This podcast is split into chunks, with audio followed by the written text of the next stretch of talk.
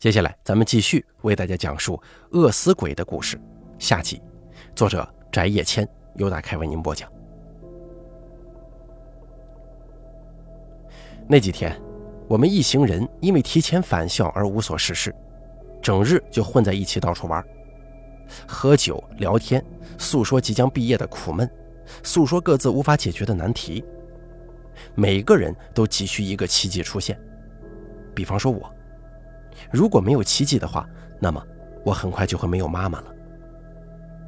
而陈明杰突然提出来，他知道一个获得奇迹的方式，但就是过程会比较诡异。那是一个传说，传说学校后山以前有个村子，某年天灾死了不少人，遍地都是无人收拾的尸体。当时有个人发明了一个歹毒的仪式，叫做尸骨许愿。就是把一具特殊的尸体炼成白骨，只要吃掉它的一部分，然后许愿，你的愿望就会成真。但是依靠那些死后无法升天的冤魂去实现自己的愿望，这是一个极其歹毒的旁门左道。我听到那些离奇死亡事件跟吃有关之后，马上就把他们跟着歪门邪道联系在一起了。然而，在当时，我们之所以会相信那么无稽之谈的事儿，主要还是告诉陈明杰这件事情的人，他刚刚中了双色球一等奖一千多万，而且还连中两次，连续买连续中。他直接辍学了，因为他许的愿望就是拥有花不完的钱。陈明杰晒出了对方发给他的图片，确实是一张中奖的实拍照片。这让我们不免动心呢。毕竟我们每个人心中都有自己迫切的愿望，或者说是欲望，想要实现。那个人也告诉了陈明杰，那具特殊的遗体在什么地方，就在后山北边山腰，一座年久失修但就是不倒塌的泥房后面。我们只需要有足够的胆量，就能够实现愿望。哪怕是被骗了，我们也想试一试。毕业之前不就应该做一些疯狂的事情吗？所以那个晚上，我们就打着手电筒上山了。我们几经寻觅，应该花了有一两个小时吧，最后还真的找到了一个破烂的泥土房子。当然，也轻而易举的在房子后面找到了一个简单的木堆。最要命的是，这个木堆明显被挖掘过。这意味着，告诉陈明杰这件事情的那个人，确实是在不久之前来过。那也就意味着，石骨许愿这件事儿很有可能是真的。于是，我们快速的把墓堆重新挖了出来，也毫无悬念的挖到了一具不完整的人类白骨。这更是与陈明杰听到的故事相吻合。于是，我们，你们。你们居然做出这种天怒人怨的事情，亵渎尸骨啊！连死人都不放过吗？听完我们的故事，林依兰震惊的久久不能平静。当然了，他若要痛骂我们一顿，也无话可说，毕竟我们确实做了一些人神共愤的事儿。很久之后，他才缓过神来，问道：“你们知道那具尸骨是谁的吗？”我也震惊了，赶紧问他。你连这个也查到了吗？林依兰点了点头，也缓缓地把她查到的那个传说讲给了我们听。那一带以前确实曾经有一个深山村庄，一个靠山吃山、特别穷的地方。那个时候，村里有个苦难的家庭，长辈早早病逝，小夫妻中的丈夫去深山打猎找食物的时候，也不幸坠入悬崖身亡。从那以后，家里就只剩下年轻的母亲以及不到一岁的女儿。他无法撇下孩子去干活，娘俩连生存都是问题。村里人见到这种情况，就自发组织起来给他定时送些粮食。一开始还算是一件好事，可是后来事情变了。一群身强力壮的猎户看中了年轻的母亲。于是，在某次送粮食的时候，他们合计起来，把这位可怜的母亲关在屋子里，轮番羞辱了。女人因为要养活女儿，选择了忍气吞声。然而，那群男人的欲望一旦被打开，就无法再收回去了。他们一次又一次地打着接济的幌子去侵犯那个可怜的女人。为了孩子的生存，女人不敢声张，只能苟且偷生地忍耐下去。但是，更加不幸的事情发生了，饥荒来了。那是一个冬天，大雪封山。村子里粮食短缺，那些猎户自家孩子都快饿死了，更别说去接近女人了。女人没了接济之后无比困难，她为了孩子不被饿死，只能一户又一户的去乞讨食物。然而那些欺负过她的男人们，见她出现在门前都无比惊讶，这种惊讶来自于极度的心虚。所以这些男人们哪怕家中粮食局促，还是善心的。分了一些给他，以让他能够继续苟延残喘下去。可是他们都知道这样下去不是办法。虽然女人没有揭发他们的意思，只是讨要一些粮食，一心想养活自己的女儿。但饥荒之际，每个人家中都不能保证食物供应，这种情况之下，怎么可能分给别人呢？一次两次还可以，次数多了肯定会被怀疑。于是，那群男人趁着去深山打猎的时候商量对策。他们共同做了一个残忍的决定：解决掉那对孤儿寡母，以绝后患。而且，他们采用了一个非常可怕的方案。这群人冲进那个女人家中，抢走了她的孩子，把她绑起来封住嘴巴，然后当着她的面把孩子放进锅里煮。女人疯狂的反抗，但是却无能为力，只能眼睁睁的看着自己的孩子被活活煮熟。她疯了。然后一部分人看守着女人，另一部分人拿着孩子的尸体去找村长，造谣说这个女人恶鬼上身了，居然把自己的亲生孩子煮熟吃掉了。村长大吃一惊，赶忙让人去附近的村子找道士。恰好这道士又是一个心术不正的江湖术士，他看到婴儿的尸体，又看到已经疯掉的母亲，竟一口认定他是恶鬼上身。但其实啊，这个道士另有所图，他让众人把女人锁在屋子里，他在屋外布下符咒，说是只要关闭七七四十九天，就能把恶鬼活活饿死。当然了，最后饿死的不是恶鬼。而是那个可怜的疯女人，以恶制恶，却不想恶出了更多的怨恨。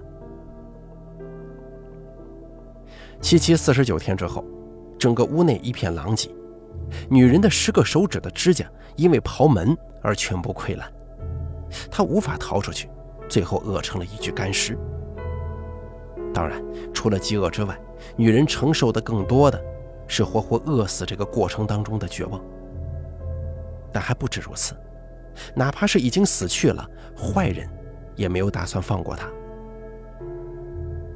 那名道士，他故意让疯女人被饿死，为的就是取得她绝望后的尸体。他佯装说是在屋子后院做法超度女人，但其实他暗地里却施用了极为恶毒的法咒。他把女人的尸骨用法器淬炼，炼成一种类似能够让人心想事成的丹药。而炼制的最后一步是把尸骨埋在土中四十九天。可是道士没有等到那一天，因为女人化成厉鬼回来复仇了，一个真正的饿死鬼。道士是第一个死掉的人，他把自己家里的灵丹妙药吃了个精光，最后毒性发作，化成一滩血水。但是道士不在村里，没人知道女人化成厉鬼了。他们还以为事情告一段落了呢，但是天底下哪有那么好的事情？慢慢的，村子里时常有人变得饥饿无比，尤其是那一个个欺负过女人的猎户，几乎都中招了，无一幸免。他们有的是吃东西撑死自己，有的是把自己家里人也吃掉了，还有的是连自己都吃了，吃到一半就晕死过去，可嘴巴还在嚼。没过多久，这个村子就彻底荒废了，该死的都死了，能逃的都逃了。可是女人的怨恨却远远没有结束。村子里的房子因为风霜雨雪的侵袭，一座座倒下，但是那个女人的房子却一直挺立在那儿，因为她没有离开，她还留在那里，诅咒着每一个欺负过她的人。听完故事，王伟的声音都有一些颤抖了。欺欺负过他的人，就就像我们那样吗？林依兰点了点头说：“没错，我问清楚了。我闺蜜跟她男朋友确实都去过后山，而且是跟我前面说的另外两个离奇死掉的人一起去的。还有一点非常重要。什么？就是那个吃家里药等死的同学，他中了两次彩票一等奖。”我顿时惊呆了，这不就是陈明杰的那个朋友吗？林依兰又默默的点头说：“这样一切就可以联系上了。虽然我不知道他们都许了什么愿，我也不想知道你们许了什么愿，但结果都一样啊。结果都会一样吗？那我们三个不就死定了？不，既然有诅咒，那也就一定有解开诅咒的方法，不是吗？”我看着林依兰，非常诚恳地问道：“师姐，如果你查到的故事是真的，那我们该怎么办呢？只能等死吗？”那倒不是。林依兰顿了顿，似乎有点犹豫。先只声明，我绝对不会跟你们一块去的。我查了一下饿死鬼的超度方式，说是要带着他生前最爱的食物，到他死去的地方祭拜他，因为他成为怨灵不能进食。只能把那种饥饿感传达给别人，所以必须去他死去的地方，才能让他吃到食物。吃饱了，饿死鬼也就不饿了，他自然就能够升天了。这听起来虽然像是一个解决之道，但还有一个至关重要的问题卡在我的脑海里：最爱的食物，这我要怎么才能知道呢？那个女人最爱吃的食物是什么？林依兰撇了撇嘴，说道：“当然是这里的特产了。这片土地一直都有苹果乡的称号，但古时候穷，他们只能吃野果野菜，跟打一些野兽。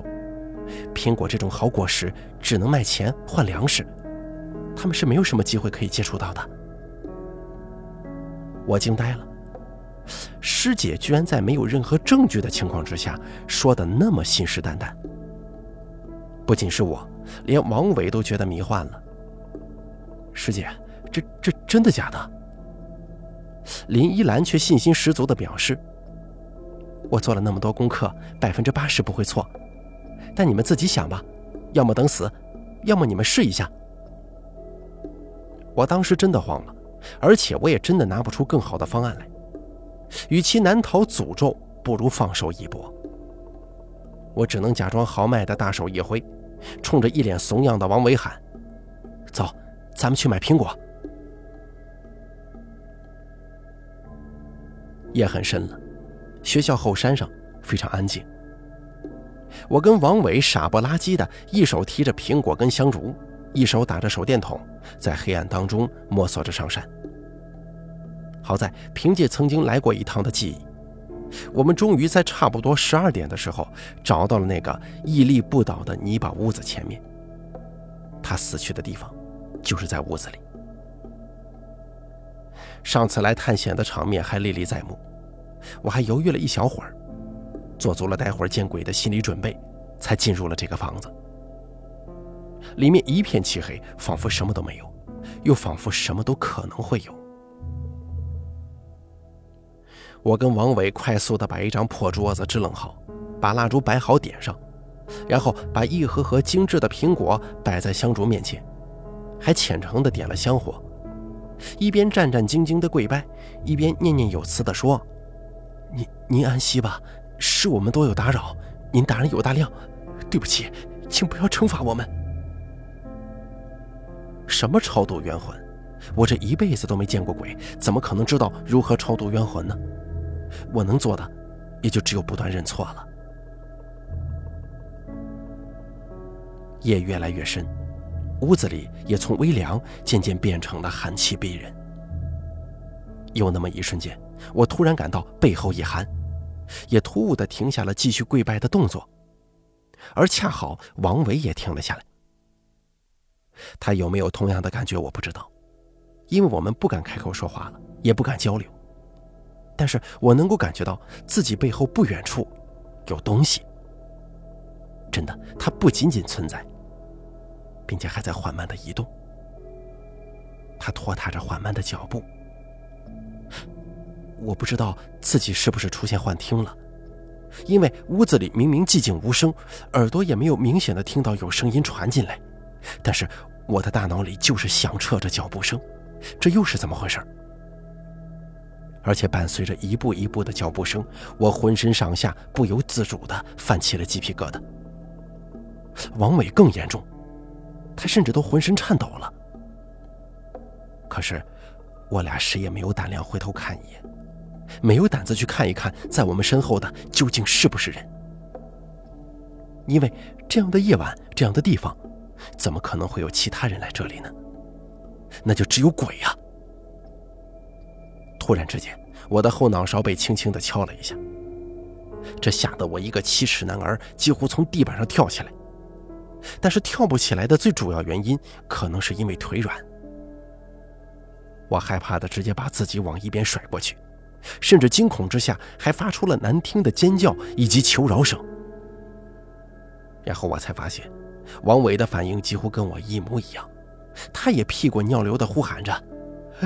救救救救命啊！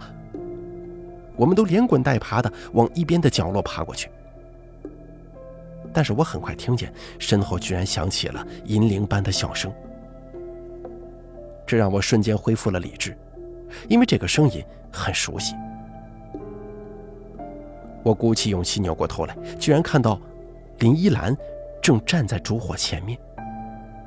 只见她手里正拿着一只苹果，笑嘻嘻地看着半躺在地上、一身狼藉的我们。火光摇曳，让她的身影略有一些恍惚。我都傻眼了，这家伙是故意吓唬我们的吗？我们按照他的指示，顶着深夜来到这个地方，他居然从头到尾尾随而至，就是为了吓唬我们这么一遭吗？那一刹那，我的怒火立刻就飙了起来。师姐，你也太过分了吧！我们真碰到不正常的事儿了，你怎么还耍我们呢？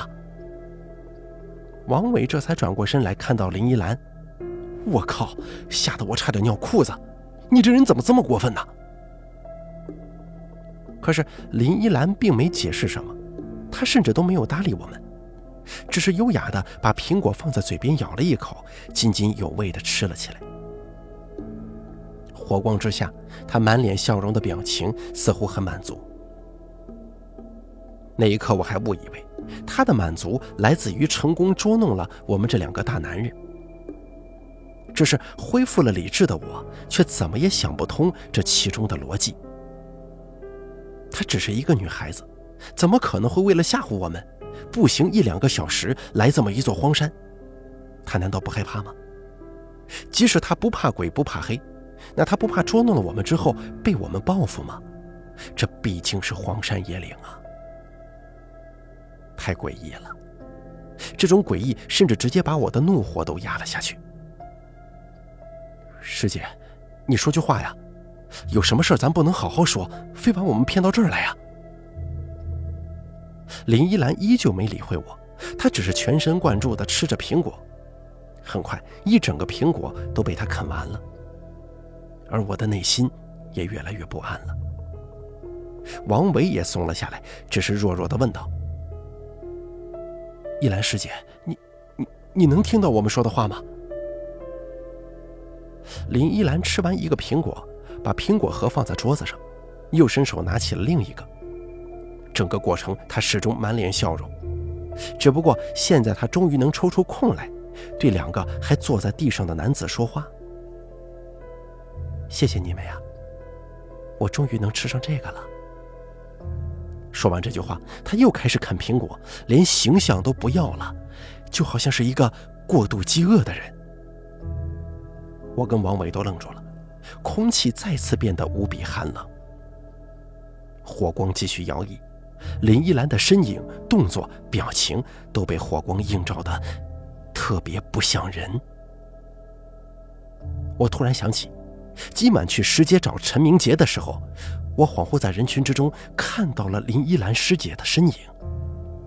我当时以为是眼花，可这个时候我觉得那不是我眼花。我内心突然涌出了很多问题：为什么林依兰会热心帮我们？为什么他能查到我们查不到的关于学校后山那只饿死鬼如此详细的传说？为什么他知道那只饿死鬼生前最爱吃的食物是苹果？为什么她一个女生竟敢单独上山出现在这里？除非……我开始浑身颤抖。我知道为什么第一眼看到他的时候，会觉得他有不属于这个时代的气质，因为他真的不属于这个时代。王伟也似乎弄懂了什么。师姐，你你是那个死死在这里的女人吗？林依兰不说话，只是一个劲儿在吃苹果，吃的很投入，津津有味。对不起，我我对你做了那样的事情，真是对不起。在弄清楚一切之后，我立刻像是跪拜神仙那样对林依兰磕头求饶，甚至还说出了自己的苦衷。可是我也是为了救我妈呀！你就放过我吧，我跟他们不一样，我求求你了。王伟都惊呆了，你在说什么？你这意思是我就该死了？没办法，在这种情况之下，我只能以自保为重了。林依兰轻轻地把刚啃完的苹果放在桌上，笑着问了我一句：“你许过的愿是什么？难道我会不知道吗？”我心中一震，王伟似乎也呆住了。我许过的愿？王伟疑惑地问：“你许的愿，不是让你妈痊愈吗？”林依兰笑着说：“相反呢。”他许的愿，是让他妈妈去死。什么？王伟大吃一惊，然后盯着我。我咬着牙，一言不发。没错，其实我妈根本没有得癌症，但我一直在跟同学说她生病的事儿，就是为了她死掉那天，我能够顺利的圆上这个谎。我是单亲家庭的孩子，更不幸的是。我妈是比后妈更可怕的女人，我从小到大是被她打过来的。她从未给过我一分钱，我的学费、生活费都是亲戚们可怜我的，至今我还欠着大学一大笔助学贷款。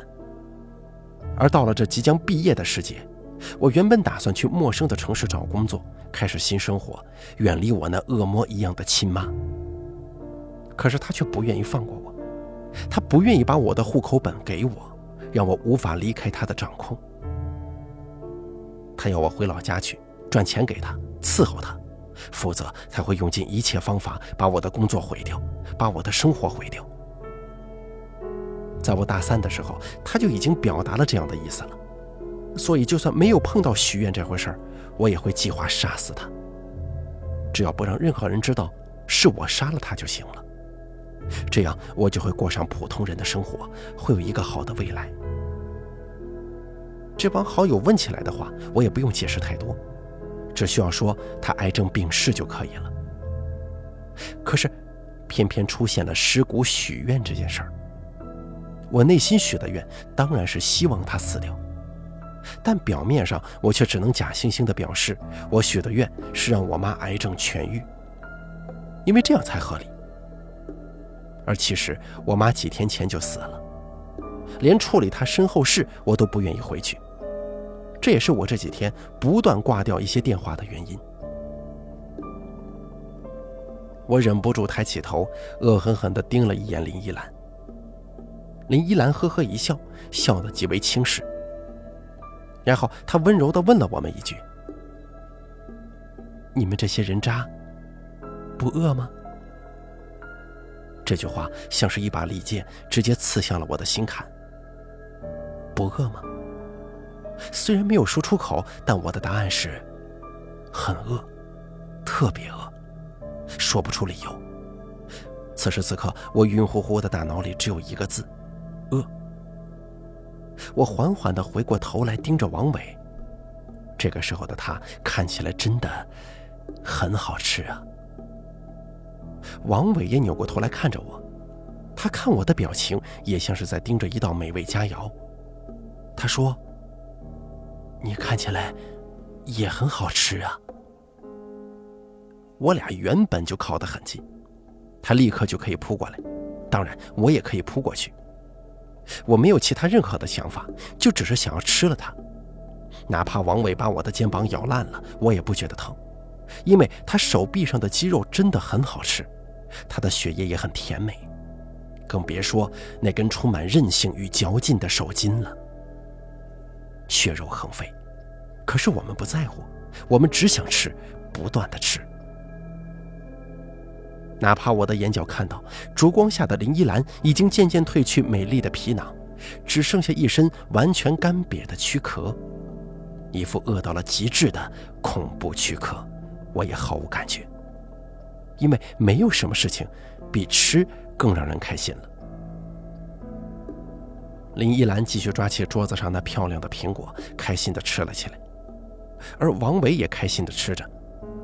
我当然也很开心，因为我也在吃。越来越弱的烛火当中，大家都吃得很开心。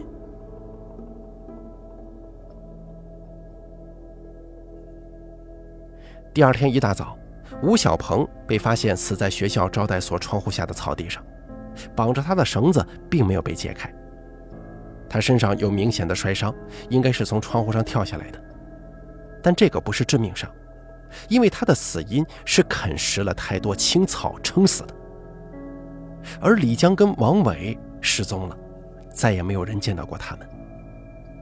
至于林依兰呢，学校根本就没有这个人。饿死鬼本不会来到人间，是人间创造了他；饿死鬼也不会随意诅咒他人，是他人做的恶，先冒犯了他。好了，饿死鬼的故事演播完毕，感谢您的收听。本故事作者翟叶谦，由大凯为您播讲。